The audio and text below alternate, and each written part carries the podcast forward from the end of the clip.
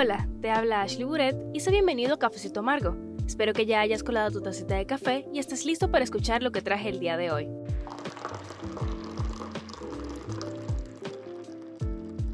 La pregunta de hoy día es, ¿cuáles son los factores que hacen que el periodismo digital sea desafiante?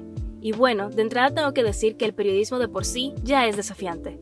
Todos sabemos que este oficio es considerado como uno de los elementos del cuarto poder por el hecho de que cuenta con una gran influencia en la opinión de la sociedad y dentro de los sistemas políticos. El periodismo digital cuenta con estas mismas características, haciéndolo desafiante por igual o incluso más que el periodismo tradicional. A continuación, te voy a contar algunas de las razones de por qué este tipo de periodismo puede ser considerado como desafiante. El periodismo digital está compuesto por diferentes elementos y herramientas, lo cual puede ser complicado e intimidante para muchos. Y no solo eso, sino que quien sea que se dedique a esta labor debe de estar preparado para la constante innovación y estar dispuesto a incorporar el aprendizaje en su vida, ya que la tecnología siempre está avanzando y no podemos darnos el lujo de quedarnos atrás. Por otro lado, el público es exigente y un tanto dogmático, por lo que las críticas y opiniones es algo que se debe esperar, y aunque su preferencia tiende a girar en torno a los temas de ocio y entretenimiento en la mayor parte del tiempo, los consumidores también buscan informarse sobre temas serios.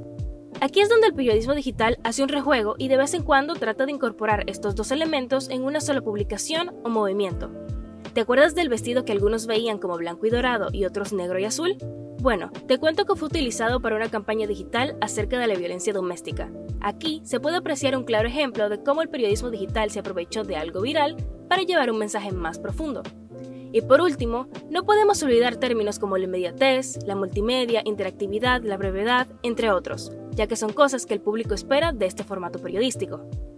Y bueno, así de rápido hemos llegado al final del episodio del día de hoy, les estuvo hablando su servidora, Ashley Buret, y si quieres saber un poco más de mí, te recomiendo que te pases por mis redes sociales que están bajo el mismo nombre, o si prefieres, por la página web de este proyecto universitario, cafecitoamargo.wordpress.com. Y ahora sí, me despido para que te sigas tomando tu cafecito amargo. Hasta la próxima.